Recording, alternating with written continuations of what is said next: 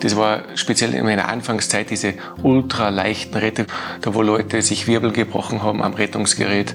Äh, ich habe selber in Werfen gesehen, da wo Leute am Rettungsschirm, selbst bei perfekten Pilotenverhalten, also Scherenstellung vermieden, runtergekommen sind und sich trotzdem äh, Halswirbelsäule gebrochen haben und so Sachen.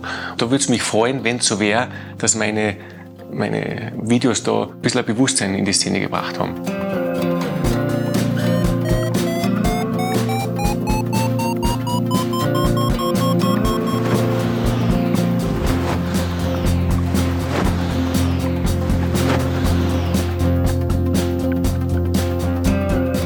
Potsglitz, der Lugleits Podcast. Geschichten aus dem Kosmos des Gleitschirmfliegens. Heute mit Alois Rettenbacher und ich bin Lucian Haas. 2012 erschien auf YouTube ein Video eines jungen Österreichers, der im Winter über dem verschneiten Tal seines Hausbergs Bischling einfach mal verschiedene Rettungen ausprobierte und seine Erlebnisse dabei dokumentierte. Rundkappe, Kreuzkappe, Rogallo, Base-System. Alois Rettenbacher, damals 27 und gerade mal zwei Jahre im Besitz des Flugscheins, wollte herausfinden, welche Bauart von Rettung ihm wohl am besten taugt. Zuvor war er in Gespräch mit anderen Fliegern nur auf viel Halbwissen gestoßen, das ihm bei seiner Entscheidung nicht so recht weiterhalf. Sein Video Retterproblematik erregte damals, zumindest in der deutschsprachigen Gleitschirmszene, einiges an Aufmerksamkeit. Es führte vielen Piloten vor Augen, dass man das Thema Retter vielleicht nicht gar so stiefmütterlich behandeln, sondern dass man sich stärker damit auseinandersetzen sollte. Alois zeigte unter anderem, Rundkappen können heftig pendeln, Kreuzkappen eine unerwartet starke Vorwärtsfahrt entwickeln, was bei ihm in einer ungeplanten Dachlandung endete, Rogallos verzwisten gerne und tendieren zur Scherenstellung etc. Diesem ersten Rettervideo ließ Alois über die Jahre noch einige weitere folgen. Und so dürfen wir ihm heute dankbar sein, in der Szene einiges an Diskussionen und Nachdenken über Notschirme angefacht zu haben. Das Thema Retter ist damit aber noch lange nicht durch. Für die meisten Gleitschirmflieger gilt immer noch der Satz, aus den Augen, aus dem Sinn. Der Retter ist für viele ein nötiger, aber trotzdem irgendwie unliebsamer und deshalb gedanklich verdrängter Ballast im Gurtzeug. Vielleicht ändert diese 85. Folge von Potsglitz das ja ein wenig. Ich wünsche jedenfalls gute Unterhaltung und viel Erkenntnisgewinn aus dem Retter-Talk mit Alois Rettenbacher. Wenn dir Potsglitz gefällt, dann unterstütze doch meine Arbeit als Förderer. Wie das ganz einfach und ohne jede Verpflichtung möglich ist, erfährst du auf der Website meines Blogs Lugleits und zwar dort auf der Seite Fördern.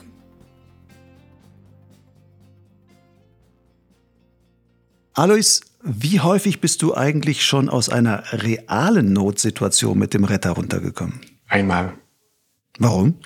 Äh, da bin ich mit, äh, mit einem Freestyle 3 von Gradient geflogen und habe die Kontrolle verloren. Ich war eingetwistet und dann habe ich das einzigste Mal also den Retter gelöst. Und das ist ein, äh, das war ein Base-System von Super Mhm. Das habe ich schon länger. Und das war eins der schönsten Erlebnisse im Paragliden, die was ich eigentlich gehabt habe. Eins der schönsten? Mhm. Das ist ungewöhnlich. Warum? Ja, ich habe mir im Vorfeld viele Gedanken gemacht über, über Rettermaterial, welche Rettungsschirme, welche Vor- und Nachteile haben und habe dann immer im Hintergedanken gehabt, kann ich das dann im Extremfall noch realisieren? Und zwar in der Vergangenheit war es immer so bei Skiunfällen oder bei beinahe Skiunfällen, wenn man so die Erfahrung hat, dass man sich selbst zusieht, wie der Körper gewisse Reaktionen macht. Zum Beispiel wie beim aktiven Fliegen, wenn es dann in der Luft prügelt und man merkt dann, dass der Körper schon viel schneller reagiert, wie, wie die Gedanken das eigentlich bewusst machen. Und ich habe immer mit dem Gedanken gespielt, Jetzt habe ich mir so viel Gedanken gemacht, aber was ist, wenn das gar nichts hilft? Man hat ja schon aus der Psychologie gehört, dass es viele Arten von Reaktionen drauf gibt und die kann man dann kategorisieren, wie der Mensch reagiert, wenn er dann mit Stress konfrontiert ist. Da gibt es ja primär diese Thesen, die sind wahrscheinlich alle nicht komplett, dass es Angriff, äh, Flucht und Starre gibt. Mhm. Und dieses Bewusstsein, äh, dass ich nicht meine also dass ich nicht identifiziert bin mit meinen Fähigkeiten, das habe ich immer schon gehabt und ich habe nicht gewusst, wie reagiert dann mein Hirn, wenn das Adrenalin einfährt und wenn der Stress einfährt? Das habe ich schon gemerkt bei diversen Retterversuchen, dass die kognitive Wahrnehmung zum Beispiel von dem, was in der Außenwelt passiert, oft sehr abweicht von dem, was ich dann später im Video gesehen habe. Und insofern war das Schöne äh, oder die Bestätigung dessen, ich habe mir im Vorfeld Gedanken gemacht, was ist bei mir, wenn Kontrollverlust eintritt. Und in dem Fall habe ich diesen Kontrollverlust gehabt, ich war eingetwistet und habe dann sehr schnell dieses, dieses Programm äh, in der Luftfahrt, in der professionellen, glaube ich, heißt das Standard Operating Procedure abgespult. Also das erste war bei mir das Einfrieren der Bremsen so auf ungefähr auf Karabinerhöhe, dass ich, dass der Schirm nicht irgendwie rausschießt und dann war, habe ich schon gesehen, ich bin eingetwistet. Das zweite war dann der Kontrollblick, wie viel Höhe habe ich noch, kann ich da noch was machen? Äh, und zu dem Zeitpunkt habe ich schon gemerkt, dieser Kontrollblick, das war dann wie in der Wahrnehmung, wie, das klingt jetzt ein bisschen komisch, aber wie wenn man sich selbst zusieht, dass man das macht. Mhm. Und habe dann realisiert, nein, da kann ich jetzt nichts mehr machen. Dann habe ich noch die Erinnerung, dass ich beide Bremsen in eine Hand genommen habe, um das Vorschießen der Kappe zu verhindern, wenn man zum Retter greift.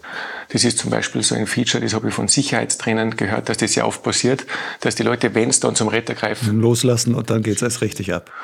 Und dann habe ich die beiden Bremsen in die linke Hand genommen, habe mich getrennt. Und während des Trennvorgangs habe ich mich sehr gefreut darüber, dass das jetzt so schnell und abrupt äh, vonstatten gegangen ist. Und insofern war das ein wunderschönes äh, Erlebnis, weil es die Bestätigung dessen war, dass dies, diese Auseinandersetzung mit dem Ernstfall, also nicht äh, aus einem negativen Wahrnehmungsfilter, sondern konstruktiv. Wenn ich ein Problem habe, dann will ich konstruktiv schnell rauskommen, dass das sehr viel Sinn gemacht hat. Und darum war das ein schönes Erlebnis. Wahrscheinlich auch mit dem Base-System hast du ja auch wenig Komplikationen danach, weil du siehst einmal das Base, der Schirm fliegt weg, der Base-Schirm kommt hinten raus. Und dann hast du nichts mehr mit dem Schirm zu kämpfen oder sonst was, sondern kannst sagen, ich habe eigentlich im Grunde wieder ein Fluggerät über mir und das sinkt zwar schneller als das davor, aber ansonsten kannst du es genauso zu Boden steuern und bist auch wieder von da, da ab her der Lage und kein ausgelieferter Mensch. Mhm. Genau. Und das Bild, was ich da im Kopf habe, äh, das Problem, der Schirm zieht einen die Rettung aus. Also das heißt nicht wie bei, beim normalen Rettungsschirm, da wo du den Rettungsschirm werfen sollst, dann sollst du im besten Fall noch drüber nachdenken, wo werfe ich ihn wie hin. Und das sind also Faktoren, die was im Ernstfall, wo man eh schon die Überlastung hat im Hirn und dieses Adrenalin einschießt, das spürt man ja im, im Körper, wie das einen verändert.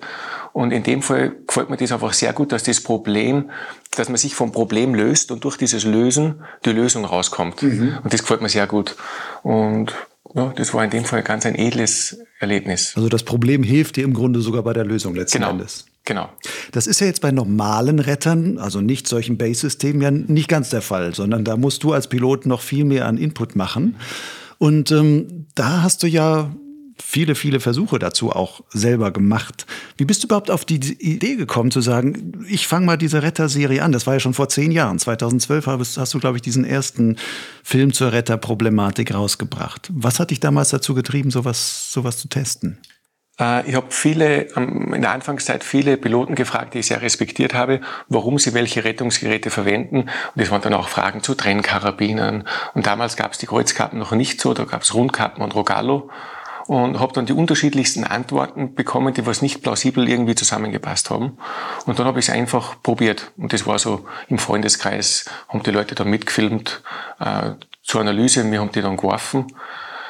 Und diese Erkenntnisse habe ich dann verdaut, mir angeschaut und eine Fluglehrerin hat mir dann den, äh, gebeten, das zu veröffentlichen, weil sie gesagt hat, sowas gibt's noch gar nicht. Mhm. Und dann habe ich das ganz, ganz einfach vertont und ins Internet gestellt und ja, hat eine relativ große Reichweite in der Szene gehabt, in der deutschsprachigen. Wenn ich das richtig weiß, warst du damals aber noch gar nicht so lange Flieger. Du warst jetzt kein erfahrener Flieger, der sagt, pass mal auf und jetzt werfe ich mal den Retter und sonst was, sondern du warst noch relativ am Anfang deiner Flugkarriere. Und hast dich dann trotzdem sowas schon getraut, dass du sagst, ich ziehe einen Retter über Grund und lande dann halt unten im Schnee, war das dann, glaube ich, damals meistens. Ja, genau. Ja, ein bisschen Naivität ist auch mitgeschwungen damals, muss ich sagen. In der Rückschau würde ich das jetzt nicht mehr so machen. Und, aber ich bin einfach von gewissen hm, Prämissen ausgegangen, da wo ich dann im Verlauf draufgekommen bin, dass die eigentlich nicht so stimmen. Also ich habe mir gedacht, da ist viel Schnee, da ist wenig Wind, da ist eine große Wiese und wenn ich da den Rettungsschirm werfe, dann habe ich mir gedacht, so viel Vertrauen habe ich in das System gehabt, aber ich bin dann schon draufgekommen im Nachhinein, dass das ein bisschen naiv war in der Rückschau. Also ich würde es jetzt nicht mehr machen. Nicht mit nicht steuerbaren Rettern in so großer Höhe Äh, bin dann draufgekommen, dass gewisse Rettungssysteme Vorwärtsfahrten haben. Und auch die Sinkgeschwindigkeit an Rundkappen, die was zum Pendeln angefangen haben, die waren extrem groß. Also ich wollte eigentlich noch einen kleineren, äh, einen Retter werfen, der was bis 100 Kilo gegangen wäre zu dem Zeitpunkt. Aber da habe ich dann schon gemerkt, dass die Sinkgeschwindigkeiten im Ernstfall so hoch sind. Und in der weiteren Recherche bin ich draufgekommen, wie kommen diese Sinkgeschwindigkeiten überhaupt zustande? Mhm. Was sind diese 5,5 Meter? Die werden hochgerechnet auf Meeresniveau bei einer gewissen Temperatur. Und wenn man dann die Hintergründe oder die Physik dazu weiß, dann weiß man, dass es im Ernstfall mit viel mehr Geschwindigkeit verbunden ist, ergo viel mehr Energie und das Verletzungsrisiko auch hoch sein kann. Und wie man gesehen hat, bei einem Retter bin ich auf ein Dach gelandet. Also ich habe da schon Glück gehabt und das würde ich auch so nicht mehr empfehlen, sowas zu machen. Und ich würde es auch selber nicht mehr machen. Mhm. Zum Beispiel ein Rogallo würde ich schon noch werfen oder, oder Base-System über Grund, aber nicht steuerbare Retter äh, würde ich nur über, über Wasser testen. Und das habe ich dann in weiterer Folge auch nur mehr über Wasser gemacht. Du hast jetzt gerade gesagt, in, große, in relativ großer Höhe gezogen. Wie viel über Grund warst du denn da immer, wo du gesagt hast, jetzt ziehe ich mal den Retter und habe dann noch viel Zeit, um Schirm einzuholen und sonst was alles, was man natürlich für so einen Test ganz gut gebrauchen kann. Aber wenn so ein Ding dann abdriftet, dass du dann halt auch sagen kannst, hm, so ganz genau kann ich nicht sagen, dass ich die Wiese noch treffe. Genau, das war vom Bischling Gleitwinkel über die Wenger raus, also die würde ich jetzt schätzen müssen. Oder ich würde sagen, vielleicht 400 Meter, 300 Meter, 300, 400 Meter über Grund habe ich die geworfen. Dann hast du gedacht, ich gucke runter, ach, ich lande auf der Wiese, aber genau. dann gerade mit diesem einen Retter, das war gleich Independence Evo, von dem, oder Evo Cross, von dem auch bekannt ist, also mittlerweile zumindest bekannt ist, dass der ähm, auch deutlich ins Gleiten kommt und damit auch eigentlich von der Theorie her zumindest auf dem Papier eine relativ gute Sinkwerte dann damit auch erzielt. Aber damit bist du dann auf dem Dach gelandet. Ja, genau. Hast du da Ärger eigentlich gekriegt mit den Dachbesitzern so? Nein, es war Oder? sehr lustig. Wir schmunzeln jetzt noch immer, wenn wir uns treffen über das. Nein, das war sehr, sehr amüsant. Ich habe das dann kritisch hinterfragt. Mir ist es da nie, ich wollte nie jemanden beleidigen. Ähm, ist ja insofern immer noch ein großes ein großes Fragezeichen hinter Rettungsgeräten, die was Vorwärtsfahrt haben, wenn man zum Beispiel in gewissen Gebieten fliegt, da wo es Agroboxen gibt. Und äh, so wie Möhren ist ein gutes Beispiel. Oder wenn man irgendein Manöver zum ersten Mal probiert, dann wurde mir gelehrt von meinem Mentor, macht es nicht über Stromleitungen, macht es nicht über, über bewohntem Gebiet, macht es da, dort, wo wenn was passiert, dass man sicher runtergehen kann. Mhm. Aber wenn man jetzt äh, ich nehme jetzt nur mal an, eine Gleitzahl von 1 zu 1 hat und man ist 300 Meter über Grund, dann weiß man, dass die Box da unten sehr groß sein muss, dann tut man nur ein bisschen Wind dazu. Äh, also dann ist die Box schon wirklich sehr groß. Und wir haben es dann in weiterer Folge auch gemerkt, nicht nur bei Kreuzkarten, sondern auch bei Rundkarten überm See, da wo wir mittig über See gezogen haben und in alle möglichen Himmelsrichtungen beinahe äh, über den See rausgeflogen sind.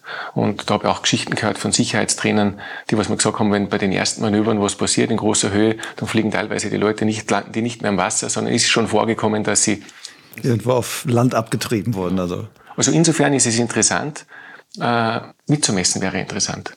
Vor allem wäre es interessant, weil die Geschwindigkeit, also die 5,5 Meter, was nicht überschritten werden von der vertikalen Geschwindigkeit, die horizontale Geschwindigkeit speichert ja auch Energie.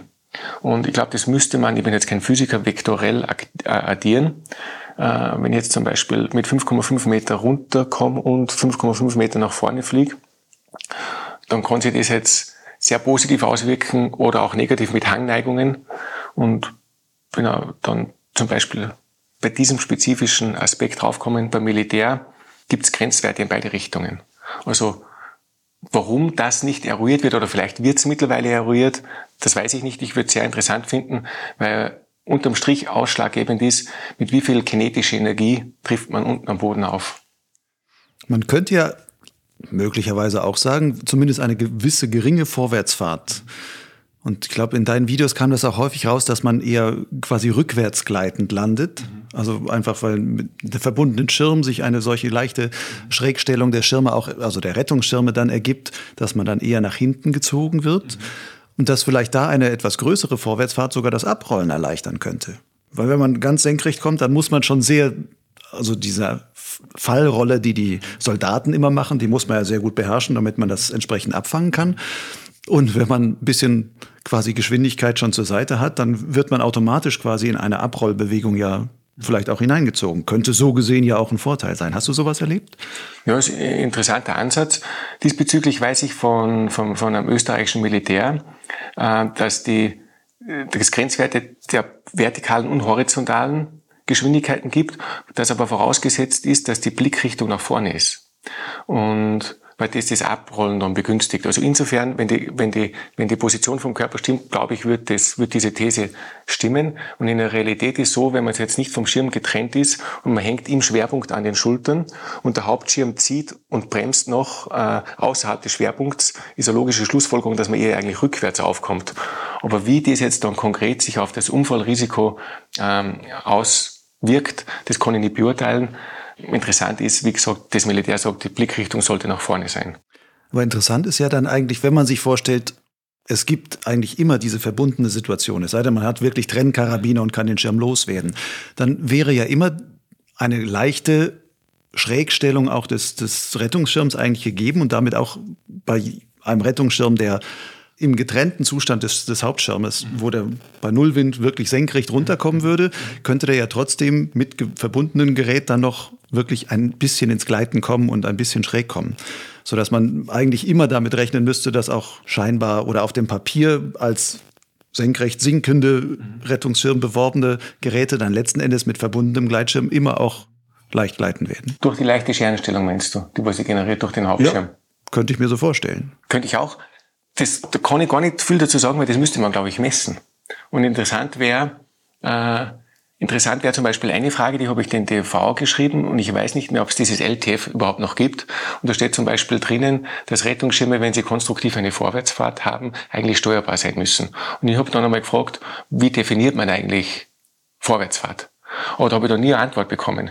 Da gibt es einfach noch sehr viele offene Fragen, da wo es interessant wäre, dem nachzugehen. Aber das müsste irgendwer öfters probieren, oder? Ja, so viel ich weiß, ist dieses, also gibt es in der LTF auch gar nicht definiert, wie man Vorwärtsfahrt messen sollte. Und damit gibt es eigentlich offiziell keine Vorwärtsfahrt, sondern nur, wenn der Hersteller sagt, mein Gerät, also wie beim Rogallo, wo es klar ist, der ist, ähm, der hat eine technisch bedingte Vorwärtsfahrt und eine bauliche Asymmetrie, die einfach erkennbar dazu führt, dass es abdriftet. Mhm dann muss er natürlich steuerbar sein. Ja. Und ansonsten sagst du halt als Hersteller, na, der ist nicht steuerbar und ist eigentlich auch so symmetrisch aufgebaut. Es gibt sicherlich manche Schirme, die schon eine bauliche leichte Asymmetrie haben. Da könnte man drüber streiten, wie das dann ist. Aber die haben dann vielleicht eine EN-Zulassung, wo das dann nicht drin steht. Und ja. mittlerweile gilt EN und LTF eigentlich gleichgesetzt. Das wird dann übertragen und dann sagt man wunderbar, du kannst mit einem EN getesteten Retter genauso in Deutschland fliegen ja. wie mit einem LTF getesteten Retter. Und damit ist diese Problematik aufgehoben. Und dadurch, dass, glaube ich, heute eh nur noch eigentlich die Retter nur noch bei Air Turquoise in der Schweiz getestet werden. Der DAV, da, kein Hersteller lässt mehr seine Retter beim DAV testen, sondern der sagt, alles läuft, läuft bei Air Turquoise.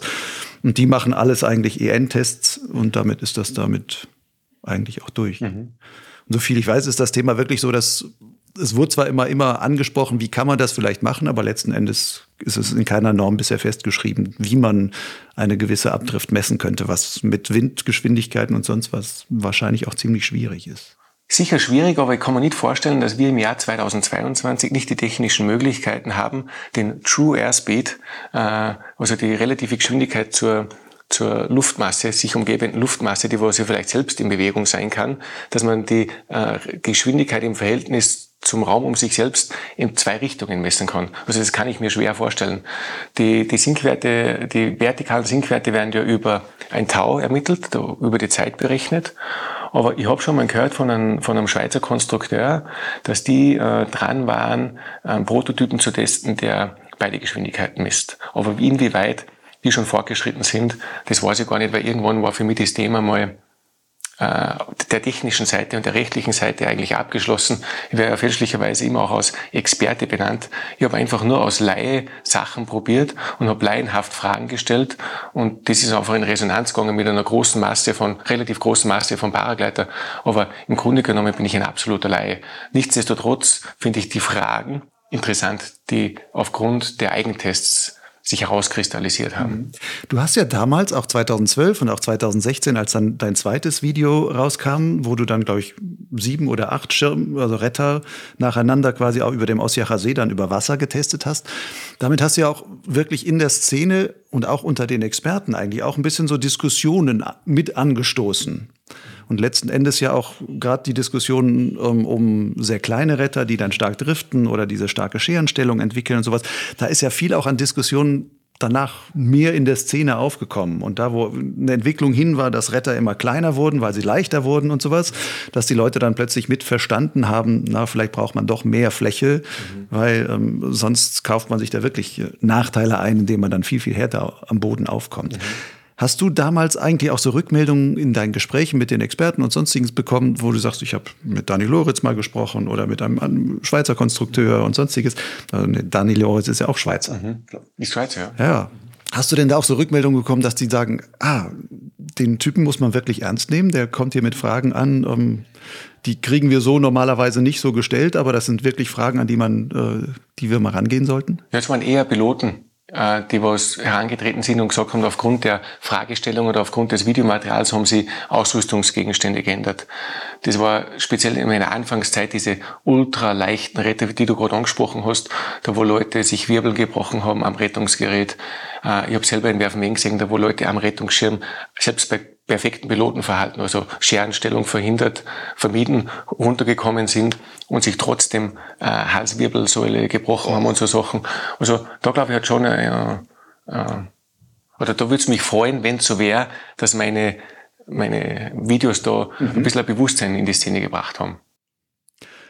Von diesen ganzen Erkenntnissen, die du da gewonnen hast, Gibt es sowas, wo du sagst, gibt es so, wie so drei Punkte, auf die man auf jeden Fall als ähm, Allerweltsweisheiten zum äh, Retterkauf mitgeben sollte, dem Piloten, wo du sagst, achtet auf jeden Fall da drauf? Ja, äh, ich glaube einmal primär die Größe vom Rettungsgerät. Ich glaube, es gibt zwei also ich habe da mal differenziert zwischen zwei maßgeblichen Unterschieden, wie man einen Rettungsschirm bewerten kann.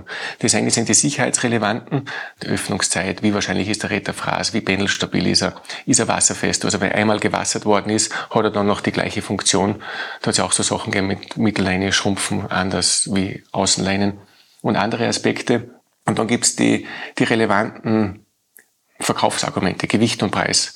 Und ich würde sagen, die Größe ist sicher lieber größer wie kleiner.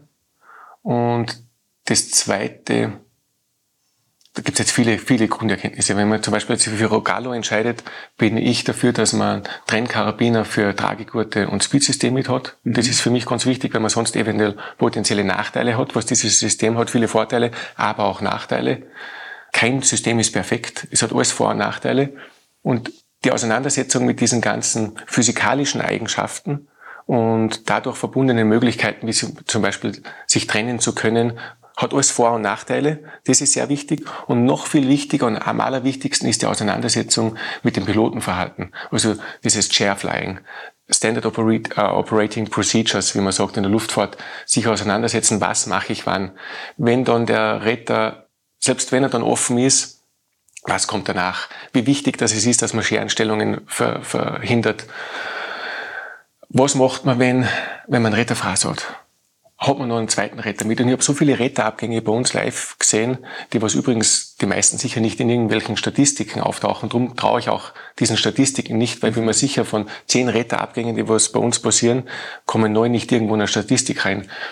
Hat zum Beispiel einmal einen gegeben, der ist mit einem Akkugurzer geflogen, hat seinen ersten Retter geschmissen, Retterfraß, konnte aufgrund des Druckes, im, also konnte nicht nach oben schauen und hat einfach gewartet, bis der Retter offen ist. Und hat nicht daran gedacht, den zweiten nachzuwerfen nach einer gewissen Zeit. Und das sind so die Hauptindikatoren. Mut zur Eigenverantwortung, drüber nachdenken, was hat jedes Rettungssystem für eine Vor- und Nachteile und am allerwichtigsten, wie verhalte ich mich in der Situation. Das, glaube ich, ist das Aller, Allerwichtigste. Mhm. Der beste Retter hilft nichts, wenn er nicht geworfen wird. Das eh. Ja. Hast du bei deinen ganzen Tests eigentlich mal probiert, wie es ist, zwei Retter gleichzeitig zu, also nicht gleichzeitig, aber dass du sagst, ich ziehe meinen Hauptretter, der an den Schultern aufgehängt ist, und ähm, dann vergrößere ich quasi noch die Fläche, indem ich zum vielleicht einen Frontretter ziehe und sage, wunderbar, zu den 32 Quadratmetern von dem Hauptretter habe ich noch mal einen kleinen Frontretter, der dann vielleicht noch 24 Quadratmeter hat und dann am Ende komme ich nur mit zwei Meter pro Sekunde unten auf. Oder vielleicht stören die beiden sich so gegenseitig, dass es dann vielleicht härter ist oder so. Hast du sowas mal getestet? Genau die gleichen Fragen habe ich mir auch gestellt, aber nie getestet, weil einfach die Zeit nicht da war. Es gibt noch viele Sachen, die was mich interessieren. Tandemretter, dann äh, Frontcontainer. Tandemretter als Tandem getestet oder du als Solo fliegst mit einem Tandemretter, um mal zu sehen, was ist mit so einer großen Fläche dann runterzukommen? Im Tandem. Also schon im, im Zweiergespann. Das einmal zu probieren, wie das mhm. ist. Äh, kann man den Hauptschirm dann überhaupt noch äh, an der Scherenstellung hin, dann hat man dann die Kraft dazu. Weil das ein riesiger Lappen ist und ja. dann muss man auch hochgreifen und dann hängt, ich meine, die ganze Spreize wird ja auch anders hingezogen, wenn, wenn der Retter dann da zieht. Ja, gute Frage. Dann kannst du mit Softspreizen probieren oder mit den klassischen Spreizen probieren. Also dein Vorschlag, absolut interessant, den könnte man noch mit so vielen verschiedenen Kombinationen probieren. Hast du zwei Kreuzkappen, hast du ein Rogallo und, und eine Rundkappe oder ein Rogallo oder, ein, oder diese Dreiecksformen, die es gibt. Also da gibt es ja noch so unzählig viele Versuche, die es wert wären, da nachzuschauen. Ja. Es gibt Leute, die sagen, ich schmeiße immer pauschal zwei, aber wie das dann in der Realität ist, ja, alles sehr gute Fragen, auf die ich keine Antworten habe. Wann hast du denn deine letzten Rettertests so geflogen? Ähm, mit dem Base-System mache ich das regelmäßig, aber ich glaube im Winter. Einfach aus Spaß mal. Du ziehst es mal und. Ja, also den will ich einfach zweimal, dreimal im Jahr backen. Und das ist immer eine große Herausforderung, weil das ist so eine Überwindung. Also dieser Freifall. Bei so einem Rogallo, wenn ich den schmeißen würde, da habe ich nicht so eine große Anspannung. Aber mit dem Base-System das zu machen, ist einfach diese Überwindung, sich zu trennen. Ich habe sehr lange braucht, das überhaupt zu verkraften, den Gedanken, dass man da ein Bauteil im Gurtzeug hat, wieder eine potenzielle Fehlerquelle. Mhm. Ähm, wenn da mal irgendwas passiert, also die ersten Monate habe ich das gar nicht angerührt. Das habe ich damals vom Thermikmagazin bekommen, dieses Base-System, wo es noch neu war, und habe mich lange nicht drüber getraut. Dann habe ich erst das mir genau anschauen müssen, wie funktioniert das eigentlich, habe ich da eine Fehlerquelle und um da einfach in der Übung zu bleiben und auch es ist auch eine Art von Achtsamkeitsübung, weil es immer so ein schönes Gefühl rauszufliegen und du denkst dir dann, mache ich das jetzt wirklich? Warum mache ich das? Aber ich denke mal, um das Vertrauen in das Gerät zu haben und Vertrauen in die Funktionsweise, finde ich das unglaublich wichtig, weil es dann einfach eine gewisse Routine bringt, die was dann eventuell im Ernstfall dazu führt, dass wenn ich dann eine Öffnung habe, dann zum Beispiel, wenn der Bildschirm offen ist, dann eventuell noch im Backfly gehen kann oder schnell wo ausweichen kann oder einfach viel schneller zum Manövrieren komme. Zum Beispiel bei meinem ersten Rogalo-Test, da habe ich ewig gebraucht, um mich zu trennen und überhaupt zum Steuern zu kommen. Und in weiterer Folge, wenn man dann dieses Schema schon drinnen hat, jetzt mache ich das und dann, wenn der Schirm offen ist und, also, das geht dann alles viel schneller, weil es so halt ins Muskeltechnisch übergeht. In welcher Höhe hast, wirfst du dann so dein Base-System? Weil du vorhin gesagt hast, bei den ersten Rettertests warst du im Grunde zu hoch. Ist das beim Base-System egal, weil du sagst, es ist eh steuerbar? Oder bist, machst du das dann auch da relativ niedrig, damit dein Schirm, der sich dann automatisch trennt, auch möglichst auf der nächsten Wiese irgendwo dann, dann noch landet? Also dein Hauptschirm. Genau. Also da bin ich nicht mehr ganz so hoch, weil die Auslösehöhe ist ja sehr gering bei dem Base-System und da habe ich ein sehr gutes Vertrauen. Wenn du dir anschaust, wie wie, wie viele Base-Öffnungen das passieren. Und vor allem mit diesen Tailgates, was verbaut sind, da gibt es fast keine Störungsquellen mehr. Also da habe ich einfach ein sehr gutes Vertrauen und da schaue ich einfach drauf, dass es windstill ist, dass keine anderen Paragleiter in der Luft sind. Und dann suche ich mir die Wiese aus und dann 200, 300 Meter wieder. Aber Base-System heißt Agro-Gurtzeug. Ja, genau. Mhm. Wenn du normal Streckenfliegen gehst, das machst du aber wahrscheinlich dann nicht mit deinem Agro-Gurtzeug. Na, da habe ich um, wo die Welle GTO 2 und da habe ich einen Klima drinnen. Und da habe ich zusätzlich drinnen Trennkarabiner und, und Quickie, die sind diese Trennsystem für Speed. Also das ist meine normale Ausrüstung, mit der ich am liebsten fliegen gehe. Und hast du dann noch einen zweiten Retter auch noch vorne irgendwie im Front im Cockpit? Ja, da habe ich nur einen. Wenn du dir das wünschen dürftest, würdest du dir eigentlich wünschen, dass es auch für solche Streckenfluggeräte Base-Rettungssysteme gäbe? Also Liegegurtzeuge mit eingebautem Base-System? Ja, wäre interessant. Warum meinst du, hat das bisher kein Hersteller auf den Markt gebracht? Ich weiß es nicht. Wir haben gerade vor zwei Wochen einen Hersteller gehabt, einen neuen, der hat ein Base-System gehabt und da gab es eine Fehlauslösung.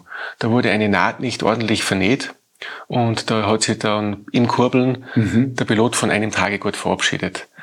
Ich glaube, Base-Systeme generell ist eine große Fehlerquelle. Es ist ein Dreiring-System meistens bei den Kurzzeugen, die was verbaut sind, da wo es auch gewisse Kompatibilitätsprobleme schon in der Vergangenheit gab bei einigen Herstellern. Und ich kann mir vorstellen, dass Streckenpiloten im Gegensatz zu Akropiloten ein bisschen anders eingestellt ist, wenn es um Rettungen geht. Und ich glaube, diese psychologische, diese, eine Riesenüberwindung. Allein schon mit so einem Gurtzeug zu fliegen, da wo du diese Möglichkeit hast, dich zu trennen. Und das ist auch eine potenzielle Fehlerquelle. Ich, ich könnte mir vorstellen, dass das der Grund ist. Vielleicht wäre auch ein Grund, dass die Gurtzeuge sicher schweineteuer wären Also noch teuer, wie sie jetzt eh schon alle sind. Und dann, wo löst man die aus? Ich habe mal die Idee gehabt, cool wäre es, wenn man ein System hätte, was man kompatibel in jedes Gurtzeug einbauen könnte, wo man statt äh, die, die Hauptkarabiner, spezielle Karabiner hat und vorne im Frontcontainer einen Bassschirm drinnen hat, mhm. womöglich sogar Single Skin, oder da gibt's ja auch sehr leichte. Dann hast du deinen Frontcontainer, der wäre unweigerlich schwerer wie normaler Frontcontainer, da wo du dich von deinem Schirm trennst und über das dann gezogen werden würde. Dann gibt's für die Frage, gäbe es da Verletzungsrisiko ins Gesicht? Vielleicht wäre eine Frage, wie schaut es mit dem Wurzel hinten aus? Also wäre sicher ein sehr kompliziertes Gurtzeug, aber vom Grundgedanken wenn man das so umsetzen könnte, dass es A, sicher in der Auslösung ist und B, verlässlich ist gegenüber Fehlerquellen, die man immer hat, wenn man technische Möglichkeiten hat, dann würde ich gerne so gut zu haben, ja. Aber auf die Idee gekommen, vielleicht sowas selber zu konstruieren oder zu sagen, das finde ich jetzt so interessant, da hänge ich mich selber rein, so wie du dich in die Rettervideos reingehängt hast. Soweit bist du aber noch nicht. Schon. Ich habe nachgefragt bei einem Konstrukteur in der Schweiz. Der hat gesagt, die machen das angeblich für ein paar Testpiloten haben sie es gemacht, aber das würden die nie machen, wenn jetzt irgendwer daherkommt und sagt, machen wir sowas. Das werden wahrscheinlich Haftungsgeschichten sein. Und ansonsten habe ich auch von einem anderen Konstrukteur gehört, der angeblich sowas gemacht hat. Aber da habe ich dann auch nichts mehr gehört. Und dass ich, ich sehe mich da nicht berufen, sowas zu erfinden, weil da gibt's Klügere. Oder das müsste irgendwo so ein Rigger sein, der was aber auch da viele Erfahrungswerte hat von einem Gurtzeugbauer, der was vielleicht Fallschirmsprung-Erfahrung hat, das wäre sicher eine sehr interessante Sache. Die rechtliche Seite ist nochmal andere, äh, weil ich glaube, so wie es beim Base-System war, die ist eigentlich zugelassen worden auf, das, auf den Retter unterhalb, auf den, auf den Standardretter. Und ein wirklicher Experte hat mir mal erklärt, dass es rechtlich auch sehr fragwürdig ist, sich zu trennen. Also diese Base-Systeme, dass es eigentlich per Definition nicht erlaubt ist. Weil du im Luftraum nichts, du darfst eigentlich nichts abwerfen. Wahrscheinlich, ja. So. Also du trennst dich ja von deinem Fluggerät im Grunde zumindest von dem einen und fliegst dann mit dem anderen weiter. Ein Segelflieger steigt aber auch aus. Das stimmt. Ja. Aber das Rechtliche ist mir da alles wieder wurscht, weil eigentlich geht es darum, dass man das Bestmögliche umsetzt, wenn es um die Sicherheit geht. Und ich glaube, äh, wenn man jetzt wirklich in einer Gefahrensituation ist, dann ist primär mal wichtig, dass man da rauskommt und nicht wie die gesetzliche Lage ist. Die gesetzliche Lage sollte dann dem Sicherheitsaspekt folgen und nicht der Sicherheitsaspekt verhindert werden, weil die rechtliche Lage so ist. Eine der Schwierigkeiten beim Retterwurf oder allgemein der ganzen Retterproblematik ist ja auch, den Retter überhaupt rauszubekommen. Ich meine, du hast wahrscheinlich immer mit einem Standardgurtzeug gearbeitet, wo du alle deine Tests gemacht hast, wo das wahrscheinlich einfach gut funktioniert hat bei dir. Hast du trotzdem da irgendwelche Tipps von dem oder dass du eine Lernkurve durchgemacht hast, wie man am besten so einen Retter aus seinem Gurtzeug rauszieht und wirft? Ja, wir haben es probiert. Es gibt ja diese Thesen gezielt werfen und all diese Aspekte. Davon halte ich persönlich nichts. Das heißt aber jetzt nicht, dass ich das besser weiß, weil ich glaube, dass sobald diese Schocksituation eintritt, habe ich, traue ich mir selber nicht zu, zu verifizieren. Zum Beispiel jetzt, ja, das ist jetzt sehr, sehr schwierig. Weil wie schaut die Situation aus? In einem Normalfall, wenn jetzt keine, äh, keine Kollision da ist, dann habe ich mir eingespeichert meinen, meinen Rettergriff und ich will das in einem Zug mit der größtmöglichen Energie knapp über den Horizont rauswerfen. Dieses gezielte Werfen, ich habe es probiert und wir haben es probiert und haben geschaut, wie viel Energie können wir in das System reinbringen. Und meistens hast du den Rettergriff und dann hast du diese, diese Verbindungsleine zum Retter und wenn das dann so herumpendelt, das dann irgendwie noch äh, so einen Peitscheneffekt drauf zu bekommen, das finde ich unglaublich schwierig. Also ich persönlich bin für mich zum Schluss gekommen, wenn ich meinen Standard Rogalo werfe im Liegegurtzeug, dann greife ich runter und werfe den mit aller Energie in einem Zug über den Horizont raus.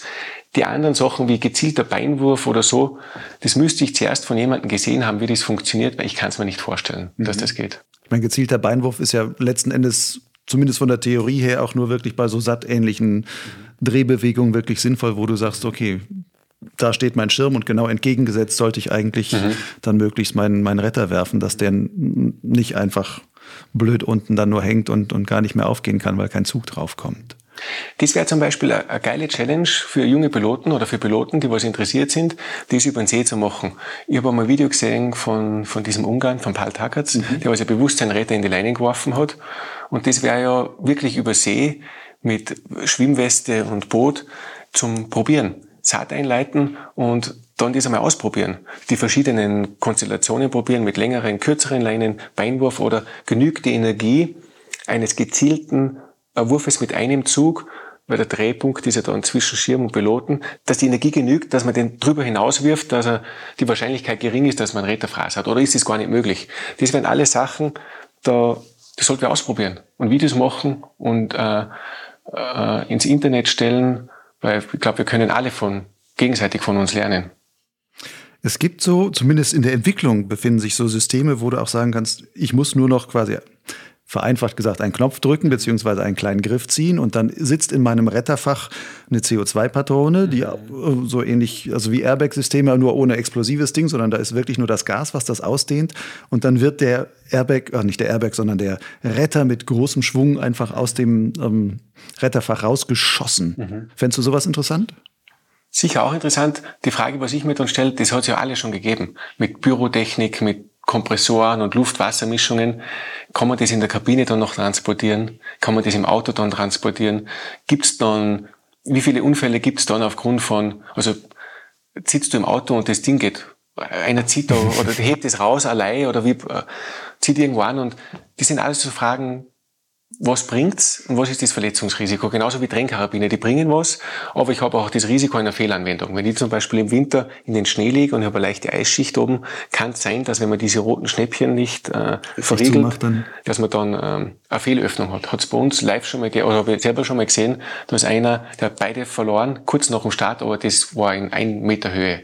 Also der hat viel Glück gehabt. Die Frage bei all den Dingen ist, welche Features, also welche positiven Features bringt so ein System und was sind die potenziellen Nachteile. So, Abwägung. Aber interessant ist es in alle Richtungen, glaube ich, technisch. Auch wenn du jetzt nicht der absolute, Ex oder was ist der absolute, nicht der Experte bist, sondern ich bin der Laie, der sich viel eingelesen und viel, viel ausprobiert hat. Vielleicht können wir einmal kurz so die typischen Rettersysteme durchgehen mhm. und du sagst kurz deine Einschätzung dazu als Laie und nicht für alle Sprechende sonst irgendwas, mhm. wo du sagst, ja, ich habe schon eine Meinung dazu. Mhm. Ähm, einfach die verschiedensten Bauweisen, die wir haben. Mhm. Fangen wir an, ganz herkömmlich Rundkappe. Was würdest du da sagen? Ist es heute noch sinnvoll, sich eine Rundkappe zu kaufen? Oder würdest du immer sagen, nee, das ist eigentlich outdated? Ich habe so viele Rundkappen gesehen, die pendeln oder nicht pendeln, die manchmal pendeln oder manchmal nicht pendeln. Äh, also ich persönlich würde keine nehmen. Was aber nicht heißen soll, dass es wahrscheinlich vielleicht ganz gute Konstruktionen gibt. Aber, aber ich kann nicht damit anfangen, oder vielleicht, für was habe ich mich entschieden? Also ich habe mich entschieden bewusst für Rogallo, äh, für das Base-System und aus Frontretter und aus Zweitretter im Base-System habe ich äh, von Dani Lorenz diese Dreiecksformen. Mhm. X2 und der steuerbare, glaube ich, heißt Triangle. Triangle, ja. Genau. Und die hast du in den verschiedensten Gurtzeugen auch dann jeweils eingebaut, oder? Das ist das, was du nutzen würdest? Genau. Aufgrund der Erfahrung, die ich persönlich gemacht habe, was aber nicht heißt, dass wenn ich wahrscheinlich vielleicht mehr Erfahrung hätte, das ändern würde. Aber aufgrund meines Wissensstandes habe ich mich für, für diese Systeme entschieden. Also erstens keine Rundkappe, sondern eine wie auch immer geartete eckige Kappe dann. Und da gäbe es dann die klassischen Kreuzkappen oder dann die möglichen Dreieckskappen, entweder in klassischer Bauweise für, dass man senkrecht runterkommt, oder Dreieckskappe, dass dann das Rogallo-System wäre, wo du dann eine eingebaute Vorwärtsfahrt hast, die du dann auch steuern kannst. Also ich habe diese Kreuzkappen gar nicht oder gar nicht mehr, weil weil es mir einfach nicht so sympathisch ist. Mhm. Und ich habe dieses X2, diese Dreiecksform von Dani Loritz ausprobiert und ich habe das hm, mit meinen Möglichkeiten versucht zu messen, ob sie eine Vorwärtsfahrt hat oder nicht. Und ich habe da nichts anderes gemacht, wie ich habe mir so ein leichtes Absperrband in, irgendwo in den Tragegurt gehängt und habe dann geschaut, wie komme ich runter. Geht die steil nach oben, ähnlich wie Rauchfahne, dann ist der Indikator, dass ich senkrecht nach unten gehe und steht sie 45 Grad äh, zu den Leinen oder dann habe ich eine Vorwärtsfahrt.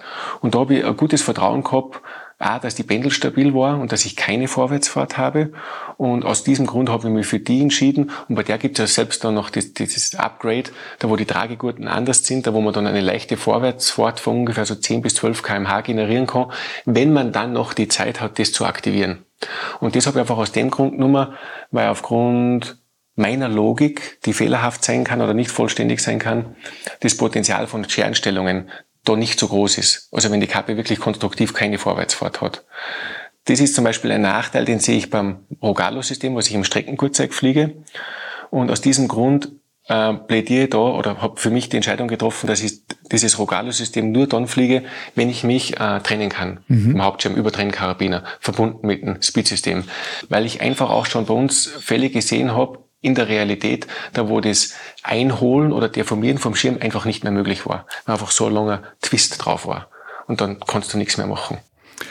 Du hast gerade gesagt, ja, Kreuzkappen sind dir nicht so sympathisch. Das ist jetzt eine gefühlsorientierte, emotionale Geschichte. Aber warum ist das bei dir hängen geblieben, dass Kreuzkappen nicht so sympathisch ist? Ist das, weil du mit einer Kreuzkappe auf dem Dach gelandet bist und damit ist das eine blöde Erinnerung geblieben? Oder? Vielleicht schon auch. Das ist wirklich schwer zu sagen. Sie haben natürlich weniger Sinkgeschwindigkeit und das, meistens geht das eh alles sehr gut aus. Aber ich will die Vorwärtsfahrt einfach steuern wollen und ich will jetzt, wenn ich zum Beispiel über große Wiese gehe und ich mache da irgendein, ich mache da irgendein 0815 Manöver, da wo immer irgendwo schief gehen kann, da will ich einfach schon im Vorfeld wissen, dass ich auch dann da an, unten ankomme und dann nicht mit Gleitzahl, die was ja keiner weiß, wie viel das die haben, weil es nicht gemessen wird, irgendwo durch die Gegend fliegt. Also wahrscheinlich ist es eher mehr so eine emotionale Geschichte bei mir.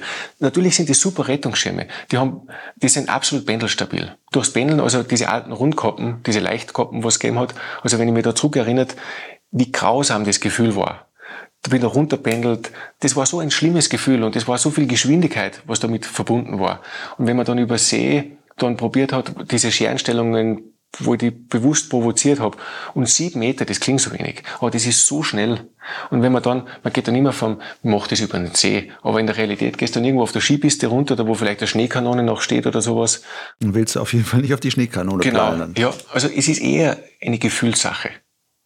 Ich habe einfach, das Gefühl, beim Rogallo habe ich auch nicht viel sinken.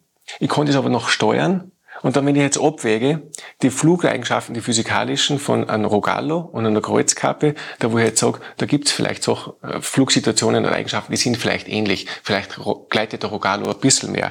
Aber ich habe die Features und die Option noch, ähm, den zu steuern. Und ich komme so ungefähr bei uns, bei unseren Temperaturen und auf der Höhe habe ich immer so dreieinhalb, drei, vier Meter gehabt da finde ich einfach, da habe ich mehr Möglichkeiten. Ich habe aber auch einen großen Nachteil und das ist das Scherenstellungspotenzial habe, das was ich schnell, sehr schnell verhindern muss und eventuell kann ich das nicht mehr, weil ich die Zeit und die Höhe nicht habe. Das heißt, jedes System hat da seine Vor- und Nachteile.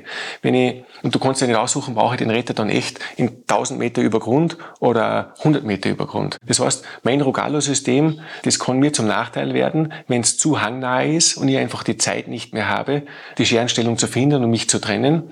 Das heißt, der Faktor Glück bleibt da immer, braucht man da sowieso immer, glaube ich, bei Rettungssystemen. Und dann stellt sich vielleicht die Frage, wäre da nicht gleich vernünftig ein Rettungssystem, was diese Nachteile nicht hat? Und diese Fragen muss dann jeder für sich abwägen. Ich habe doch auch nicht den rationalen Weg gefunden. Das ist eher mehr so eine Bauchgefühlsentscheidung bei mir, warum ich das gewählt habe, was ich habe. Nun ist ja dieses Retterthema, ich meine, dich hat das ungeheuer viel beschäftigt. Mhm. Aber ganz viele Piloten, das ist ja eher so ein stiefmütterliches Thema. Mhm. Die kriegen dann, gehen vielleicht in die Flugschule und dann verkauft ihnen die Flugschule eine Ausrüstung, sagt, pass mal auf, und hier hast du Komplettausrüstung und dann packen wir dir den Retter rein und dann hoffen die Schüler ihn oder dann fertige Piloten, ich werde ihn nie mehr selber schmeißen müssen, sondern ich gebe ihn dann vielleicht zum Packen ab und mache vielleicht mal einen Packerkurs und lerne das dann selber, pack sie vielleicht noch, aber das ist das einzige Mal, wo ich ähm, davon ausgehe, dass ich den Retter dann zu Gesicht bekomme und ansonsten will ich das gar nicht. Aber viele blenden auch das aus und das, was du sagst, so die Standard Operating Procedures, also dass man sich bewusst, was will ich dann eigentlich machen? Habe ich so den Eindruck, dass sich viele wenig Gedanken darum machen. Wie könnte man das denn erreichen in der Pilotenschaft, dass über sowas viel mehr gesprochen wird oder viel mehr geübt wird, trainiert wird, auch gedanklich trainiert wird in die Richtung? Man könnte zum Beispiel äh, die Ausbildung insofern abändern, dass zur Überlandberechtigung zum Beispiel oder je nachdem, in welchem Land das man ist, bei uns heißt ja das anders wie, ihr habt ja A, B-Scheine oder bei euch heißt das anders. Man könnte zum Beispiel so einführen, dass äh, verpflichtend ein Sicherheitstraining dabei ist mit Retterwurf bei der Ausbildung. Das könnte man auf der gesetzlichen Ebene machen. Oder man kann äh, auf die Eigenverantwortung appellieren. Im Grunde genommen sind ja das alles mündige, erwachsene Menschen, die was fliegen. Und wenn sich die nicht über so Sachen Gedanken machen wollen, äh, dann ist es eh ihr Problem.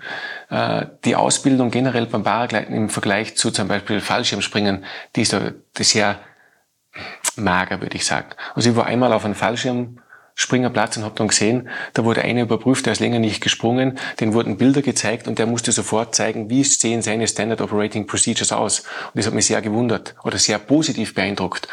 Und das wäre mal interessant, zum Beispiel am Startplatz äh, Leute zu fragen, darf ich mir mal dein Gurtzeug anschauen und mal zu überprüfen, geht der Retter überhaupt raus. Ich war einmal zum Beispiel live in der Schweiz dabei, da ist einer eingeschlagen, der hat vergeblich versucht, beide Räder zu ziehen. Da waren beide Splints, die waren noch metallisch, äh, so verrostet, dass der Rost um den Splint sich so ver, so verbunden hat mit dem Loop, dass das technisch gar nicht mehr möglich war, die Räder zu werfen. Und die Geschichten kennt ja jeder von Räderpacker, da wo Kabelbinder drinnen sind, Imbusschlüssel noch mit drinnen sind, Räder in Plastik verpackt sind, drinnen sind. Also du hast es stiefmütterlich genannt, das ist absolut so. Ja, ich kenne auch das Beispiel von einem Piloten, der beim Sicherheitstraining ankam. Da muss da gezogen werden, ja einmal, da, also nicht in der Luft gezogen werden, sondern noch, noch in der Vorbereitung, dass man sieht, Retter ist, da ist ein Retter drin und der kommt auch raus und so und dann packen sie ihn ja wieder ein. Und dann wollte er ihn ziehen und kriegte ihn nicht raus und kriegte ihn nicht raus und dann hat man hingeguckt und dann sah, der hatte eine ganz kleine Sicherheitsnadel mhm.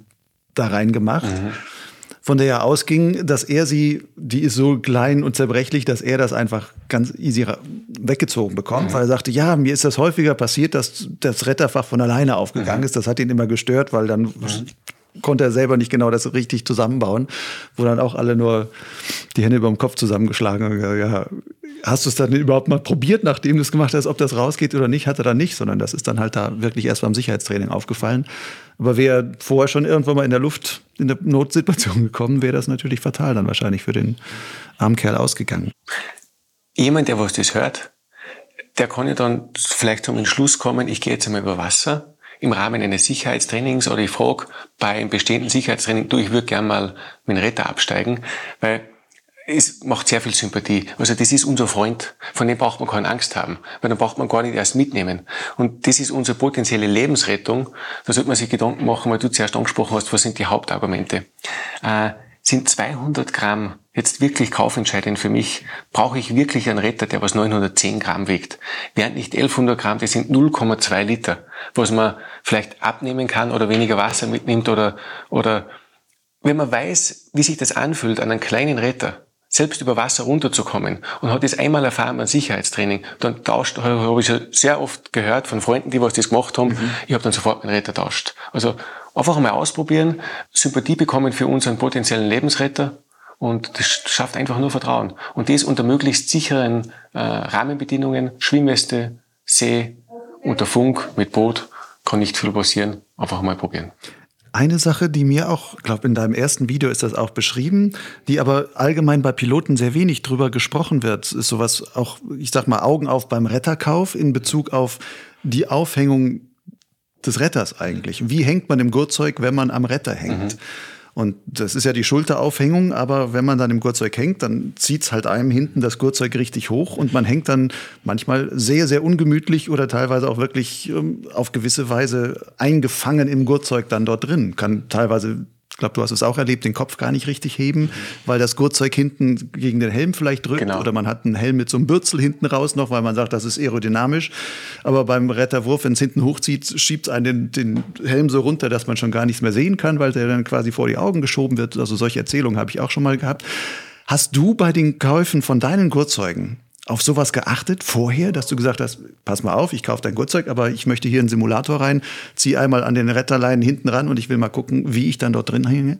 Mhm. Also die Kompatibilitätsprüfung, ob ich zum Beispiel jetzt die Rettergriffe noch bekomme, das habe ich immer gemacht und ich habe es dann in der Praxis probiert. Und da gibt es schon super Unterschiede. Das Woody Valley ist super, das Advance Lightness, was ich mal gehabt habe, das war super. Weil einfach diese Faktoren, selbst wenn man schon weiß, wenn zum Beispiel diese Beingurte dann einschneiden und das tut einem weh zwischen die Beine, das hindert einen einfach, jetzt zum Beispiel weitere Aktionen zu machen, weil du spürst primär den Schmerz oder der Kopf drückt dich, äh, so wie du das jetzt beschrieben hast, das stört. Also das wäre auch ich habe einmal einem Gurtzeughersteller geschrieben, dass ich das voll super finde. Advance war das, dass das Gurtzeug so, so komfortabel am Retter ist. Und weil das wirklich sinnvoll ist. Mhm. Und bin dann drauf, ich, ich weiß nicht, ob das eine bewusste, ob die bewusst das mit implementieren in die Konstruktion, aber das finde ich unglaublich wichtig. Diese, diese Clips, was da gibt, die haben mich teilweise so gewirkt, also das, das versetzt einen dann noch zusätzlichen Angst und Stress, was man überhaupt gar nicht braucht. Also das finde ich, die sind so Sachen, die sind ganz einfach zu beheben. Da gab es ja auch diesen Engländer, der hat diese schönen Tests gemacht mit den Rettergriffe. Also das finde ich unglaublich schön, wenn Leute sowas machen und wenn Konstrukteure sowas dann übernehmen. Zum Beispiel, was war die Aussage, dass der Rettergriff dann wirklich bei jedem Kurze gleich... Der sollte möglichst auf der Hüfte sitzen, dass man, genau. weil man automatisch irgendwie an die Hüfte packt, so wie zum Revolver, zum Colt oder sonst was. Ich weiß nicht, ob das im, im, im Menschen eingebaut ist, aber dass man sagt, okay, da passe ich hin. Ja. Und da sollte er, wenn möglich, auch sitzen und nicht irgendwie weit, viel weiter vorne am Bein, weil man da klopft man nicht automatisch hin, sondern erst an die Hüfte wird man natürlich rumsuchen und dann hat man schon wieder fünf Sekunden verloren. Was in sehr hangnahen Retterwurf oder sowas häufig natürlich dann entscheidend sein kann oder nur noch zu zusätzlichen Stress erzeugt, der dann vielleicht dann fehlt, um die entsprechende Kraft aufzuwenden. Du hast gerade die Clips erwähnt, nur dass man sich das vorstellen kann. Es geht um diese, wie beim Rucksack, halt diese Brustschnallen, die man vorne hat, um damit einem die, die Schultergurte nicht runterrutschen. Und da ist vielleicht auch als Tipp für die Leute, die ähm, ein Gurtzeug haben, wo man die von der Höhe her verstellen kann. Bei manchen, gerade bei Woody Valley, glaube ich, mittlerweile sind sie sogar relativ fest vernäht. Bewusst aus dem Grund heraus, dass man die nicht so weit hochschieben kann, dass wenn man beim Retterwurf, dass es einem dann wirklich bis unter den Kinn rutscht und dann eigentlich da, da wirkt, wie du dann selber gesagt hast. Aber dass man selber mal darauf achtet, bei seinem Gurtzeug, die eigentlich möglichst relativ tief anzufassen, also anzubringen oder hinzuschieben, dass man, wenn man eben hinten an diesen Retterleinen hängt, dass einem das nicht wirklich bis unter den Hals dann, dann entsprechend hochzieht. Und ähm, dafür, das ist eh eine Sache, da wundere ich mich immer, es gibt so viele Clubs, die auch, das nennt sich dann Rettertraining. Und die machen immer Rettertraining von, ähm, sie schleudern den Retter raus. Aber ich habe noch kein Rettertraining erlebt, beziehungsweise in irgendwelchen Clubs gesehen, die das gemacht haben, wo zum Rettertraining gehört, pass mal auf, wir hängen dich auch mal an deinen Rettungsleinen einfach mal in deinem Gurtzeug hin. Mhm. Dann spürst du mal, wie es ist, am Retter zu hängen. Mhm. Nur von der Hängesituation, um dann zum Beispiel sowas zu merken, ach, mein Brustgurt ist wahrscheinlich viel zu hoch oder ah, das schneidet mir so äh, ähm, in den Beinen oder zwischen den Beinen halt ein, dass dieses Gurtzeug an der Stelle ziemlich blöd konstruiert ist. Vielleicht wäre da ein anderes dann vielleicht doch besser. Also da fehlt mir so ein bisschen die Möglichkeit zum Erkenntnisgewinn am Eigengefühl des, des Piloten dann selber. Macht ihr sowas bei euch hier? Also ich mach's, ich habe es mit den Freunden auch gemacht, aber wie schön wär's, wenn irgendwo äh, Leute, die was das gehört haben, diesen klugen Gedanken umsetzen und das einmal beim Rettertraining machen. Weil meistens warten die eh in der Schlange, bis die dran sind und dann könnte man eine zweite Struktur aufbauen, wo genau das probiert wird. Also ich finde das einen sehr klugen Gedanken. Ja, es gibt ja also viele Rettertrainings, zumindest bei uns in der Gegend, die finden immer in Turnhallen statt. Mhm. Und in den meisten Turnhallen, wenn da auch geturnt wird, gibt es zum Beispiel Stufenbarren oder sowas. Und wenn man den Stufenbarren hochstellt, dann kann man hinten die Retterleine quasi drüber werfen, dann einmal zwei Leute ziehen hinten hoch und der vordere hängt dann einfach, der muss ja nur fünf Zentimeter über Boden hängen, mhm. dass er nur das Hängegefühl erstmal merkt und sieht, so zieht sich das Gurtzeug dann für mich am Körper hoch. Und ähm, das wird allerdings, ich habe es glaube ich nur einmal bei einem, das war noch nicht mal ein offizielles Rettertraining, einen gesehen, der das so mal ausprobiert hat. Aber dass das wirklich so regelmäßig gemacht wird, habe ich, hab ich noch nicht gesehen bei deinen Videos, die du gemacht hast, du hast auch ein Video gemacht, glaube das ist sogar zweieinhalb Stunden lang oder so, da hast du eine ganze Reihe von Experten interviewt, Sicherheitstrainer, aber auch Retterkonstrukteure, eben Dani Loritz und, ähm, ah, wie heißt er noch vom, von High Adventure? Ah, US Hari. Genau, der US Hari, den hatte ich übrigens auch schon in meinem Podcast. Da gibt es ähm, einen Podcast, der heißt Der Rettertester. Da hatte ich US Hari, wo der viel von seiner Retterentwicklung erzählt hat. Hast du denn aus diesen Gesprächen mit den Experten die du da hattest, auch ein bisschen vielleicht so in den Eindruck gewonnen, in manchen Sachen widersprechen die sich sogar. Also da gibt es vielleicht unterschiedliche Philosophien oder Vorstellungen, was der ideale Retter wäre oder die ideale Form des Rettereinsatzes.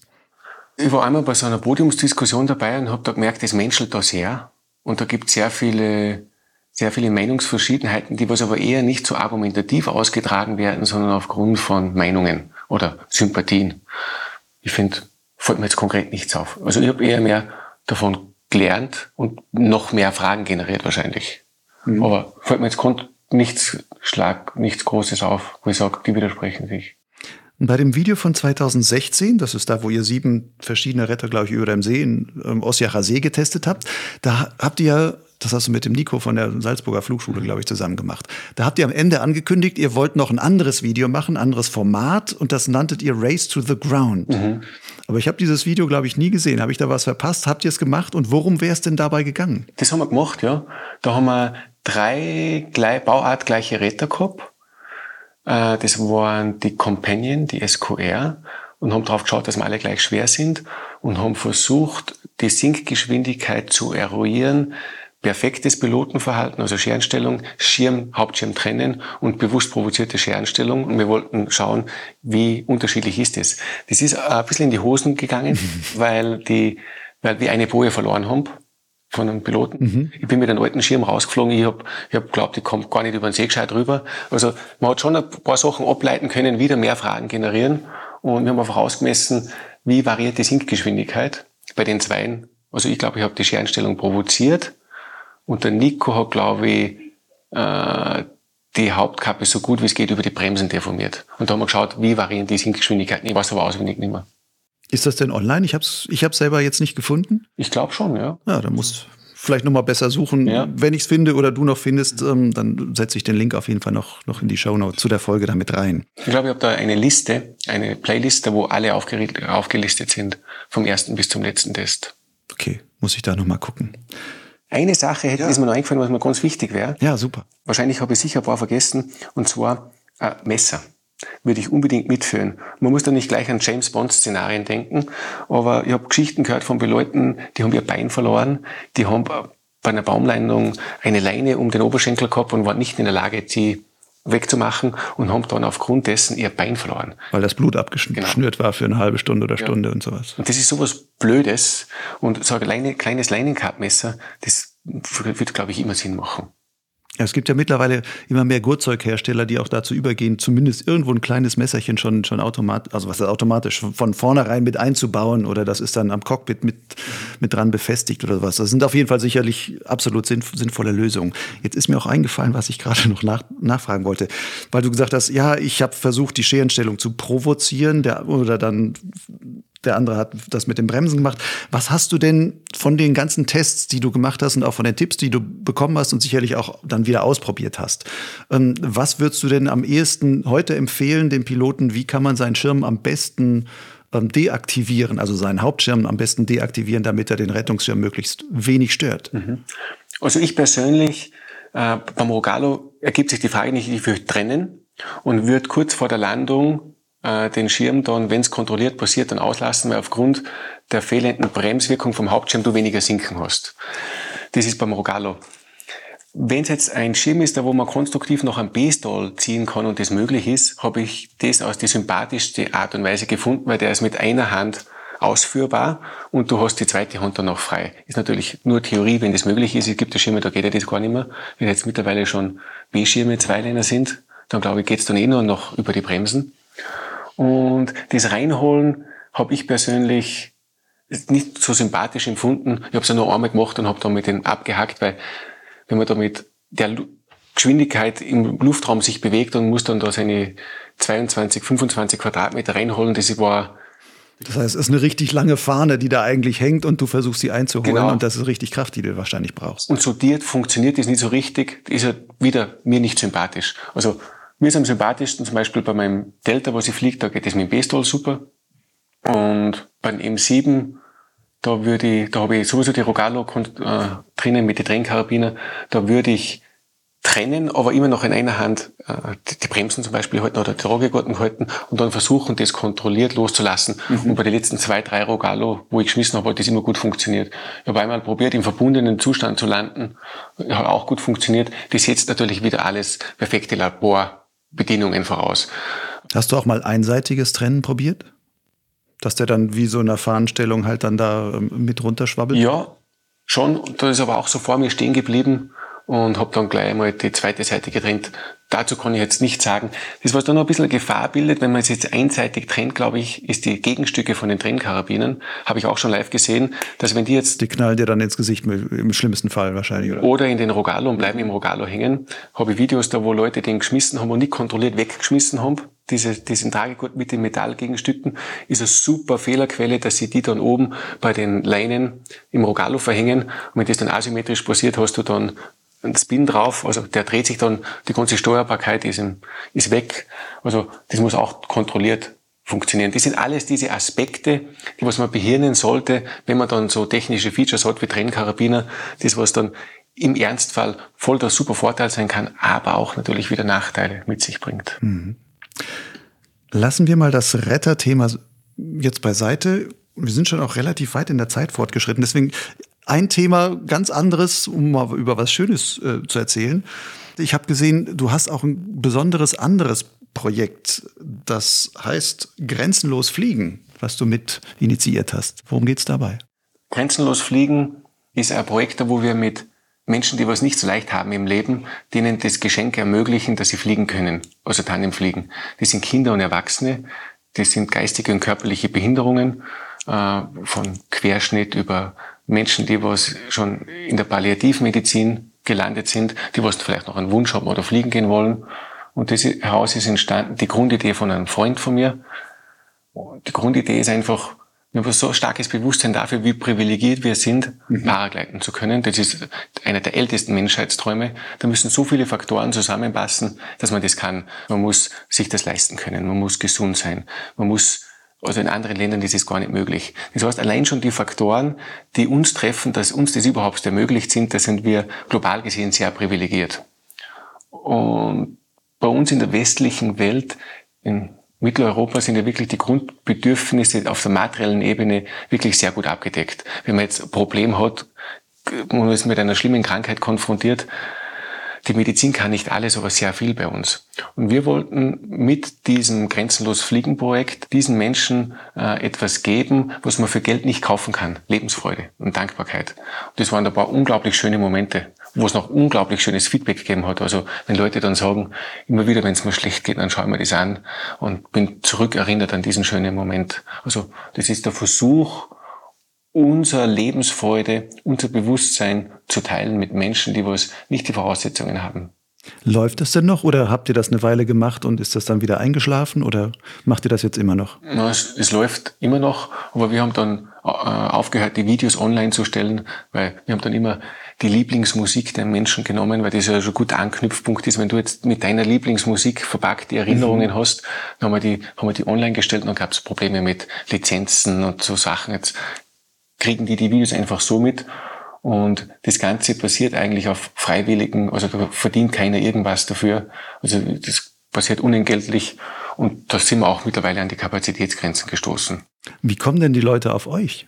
Dann finden die euch im Internet und sagen, da rufe ich mal an, du, ähm, ich habe hier einen Behinderten oder einen Krebskranken oder sonstiges. Was heißt, der würde gerne mal fliegen? Oder wie kommt ihr zueinander? Da gibt es eine Internetseite, die heißt Grenzenlos Fliegen. .net und ja, die Leute hören das vielleicht und also das hat sich so eingebändelt, dass man die Leute ja, die Leute melden sich telefonisch im Internet, schreiben unsere E-Mail und dann schauen wir, dass das geht. Natürlich, wir haben dann angefangen, gewisse das auszusortieren, weil jetzt zum Beispiel Querschnitte und Lähmungen ob einem gewissen Gewichtsbereich, das wird einfach ein bisschen sehr kompliziert zum Starten. Man braucht dann erfahrene Starthelfer und mhm. das macht es dann sehr schwer. Also was möglich ist, machen wir. Und was nicht möglich ist, können wir leider nicht machen. Und wenn es zu viele Anfragen gibt, dann können wir es auch nicht machen. Aber wir versuchen unser Bestes. Was sind so die schönsten Momente, die du davon so für dich selber mitgenommen hast? Das Bewusstsein, wie positiv die Menschen gestimmt sind, wo man sich eigentlich fragt, warum wollen die eigentlich noch leben oder warum nehmen sich die, also ganz, also manchmal sieht man Schicksale, da fragt man sich, boah, wie kann man nur? Wie kann man nur das aushalten? Und dann fangen wir schon so ein bisschen zum Nachdenken an, sind meine Probleme wirklich relevant? Und also dieser Lebensmut von diesen Menschen, das ist das, was, das zu sehen und miterleben zu können, das ist wunderschön. Nach solchen Flügen, wenn du dann auch wieder selber fliegst, also alleine fliegst, ähm, fliegst du dann anders? Also nimmst du das vielleicht auch dann nochmal anders wahr und wo du wirklich sagst, so, das ist ja jetzt ein, ein Privileg, was ich habe, dass du auch in dem Moment auch nochmal sagst, wow, jetzt bin ich wirklich darauf zurückgeworfen zu sagen, das ist ja auch wirklich ein Privileg, was ich hier habe. Schon, ja. Und die meisten Flüge, muss ich gleich sagen, mache gar nicht ich. Also ich mache die allerwenigsten Flüge. Äh, die meisten Flüge macht mein Mentor, der Chris. Der, der hat auch die meiste Erfahrung. Also der fliegt seit ewig und es gibt kaum Piloten, die mehr Flugpraxis haben wie er. Chris, was ist das? Chris Reiniger, der macht die meisten Flüge. Also da bin ich eigentlich nur, am Anfang habe ich so ein bisschen administrative Sachen gemacht, Starthelfer, leichte oder ein paar Flüge habe ich auch gemacht, aber ja, zeitlich bedingt, das, das braucht so viel Zeit und der nimmt sich wirklich die Zeit, das dauert ja teilweise Stunden.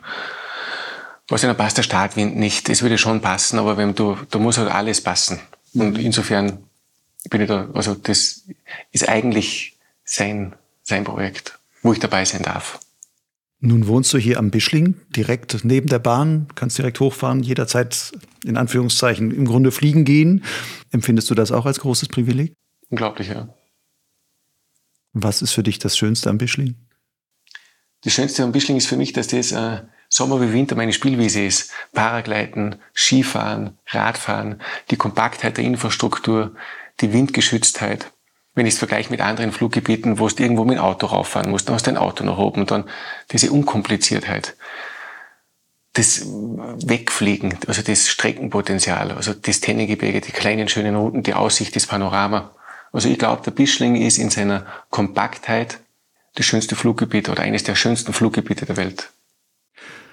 Nun wohnst du hier, also bist hier auch aufgewachsen, hast aber erst vor zwölf Jahren das Fliegen angefangen. Heute bist du 37, also damals warst du 25. Mhm.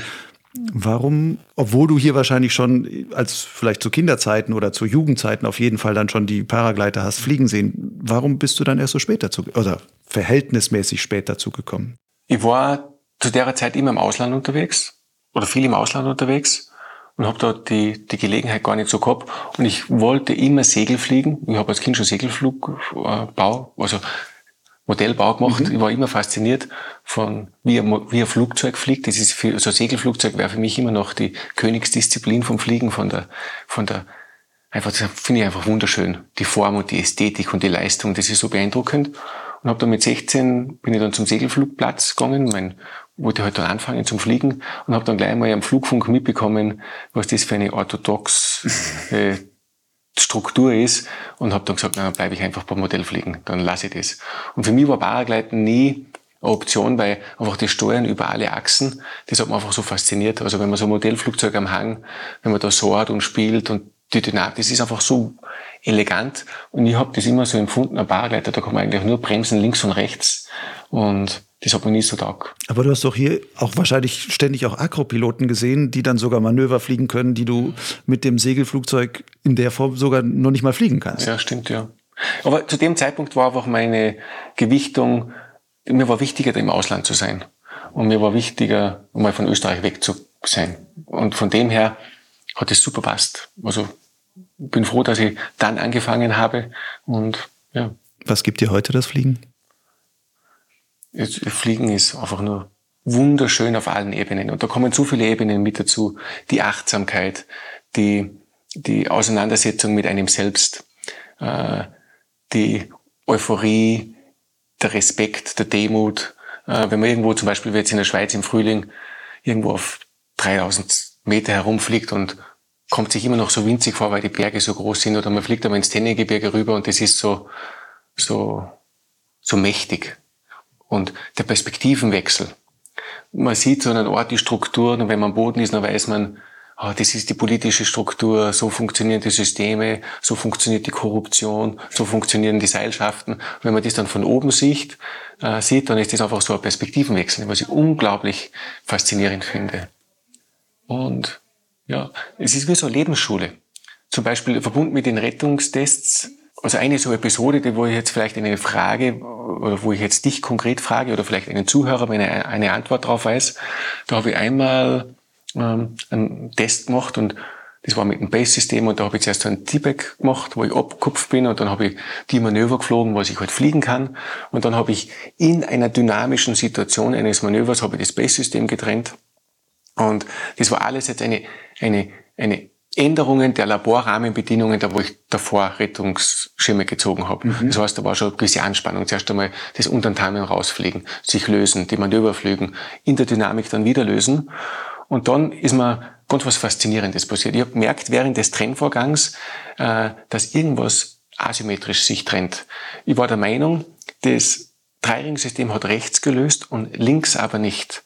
Und habe dann sofort wenn ich mir gedacht, ich greife jetzt mit der linken Hand zu dem Tragegurt und schüttel den auf, weil da hat sich irgendwas verklemmt. Das habe ich dann auch gemacht und ich war dann sehr stolz, muss man wirklich sagen, dass ich in der Situation noch die geistigen Kapazitäten gehabt habe, das zu machen. Und in der Rückschau am Video habe ich dann gemerkt, die Situation war ganz anders. Eigentlich habe ich mich aus Angst, also das war eine Angsthaltung, am Tragegurt festgehalten, wo es diese Auslösezeit vielleicht um 0,2 Sekunden verzögert hat, also minimal. Aber in dieser kurzen Zeit war meine kognitive Wahrnehmung ich habe ein Problem, das Tragingssystem hat sich nicht gelöst. Die Lösung ist, ich greife jetzt zum Tragegurt und schüttel das auf. Und ich war der Meinung, ich habe das gemacht. In Wirklichkeit habe ich mich unterbewusst angehalten, weil wahrscheinlich schon irgendwelche Stoffe in meinem Körper herum waren, dass mein Hirn nicht mehr so funktioniert hat. Und die Tatsache, dass meine kognitive Wahrnehmung oder mein, mein Bewusstsein mich so getrickst hat in dem Moment, da stelle ich mir dann so Fragen, wer bin ich eigentlich? Mhm. Und was passiert mit mir? Und und wie oft ist es vielleicht schon gewesen, dass ich in einer Situation glaubt habe, das gut gelöst zu haben, dabei ist es mit mir einfach passiert. Und das finde ich so Phänomene der Psyche und dann kann man recherchieren, wie funktioniert das? Das wäre auch so, das wäre eigentlich mein nächstes Retterprojekt, was noch was ähm, ansteht. Da habe ich dann einen Militärpiloten kennengelernt, was auch Paragleiter ist und Psychologe ist, die was sich in der militärischen Luftfahrt sehr viel Gedanken gemacht haben über diese Human Factors, glaube ich, nennen die das. Und das finde ich einfach faszinierend. Und das sind die Geschenke, die was man beim Paragleiten mitbekommt. Wenn man wirklich wenn man bewusst im Jetzt ist. Und ich glaube, das kann man dann vielleicht beim Angeln haben oder beim, beim, beim Radfahren oder wurscht bei welchem Sport. Aber Paragleiten insofern, ja, das sind die Geschenke. Äh, da, man lernt so viel dazu, auch über einen selbst und dass man vielleicht sich selbst nicht so ernst nimmt, weil die Identifikation mit dem, was man ist, allein schon aufgrund der Tatsache, dass die Wahrnehmung aufgrund von äußeren Faktoren, dass man sich eigentlich, die Psyche einen selbst anlügt. Was sagt das jetzt zum Beispiel über den zwischenmenschlichen Zugang? Mhm. Wir sitzen da haben ein Gespräch und ich lebe in meinem Universum und du lebst in deinem. Also das, ist, das sind alles so Faktoren, die sind faszinierend. Aber das setzt ja dann auch viel Selbstreflexion voraus.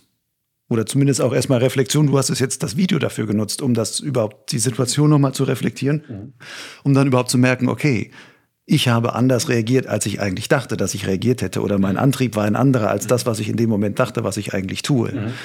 Und ähm, diese Form der Selbstreflexion, glaubst du, dass die viele Paragleiter so haben? Keine Ahnung. Ich würde hier aufhören mit Ich habe keine Ahnung. Gutes Ende. Leute, denkt mal selber darüber nach, wie viel ihr über die Sachen reflektiert, die ihr dann da in der Luft macht oder eben nicht macht oder meint gemacht zu haben und ähm, was ihr daraus vielleicht lernen könnt. Alois, ich danke dir für das Gespräch. Ich danke dir für das super Gespräch. Danke.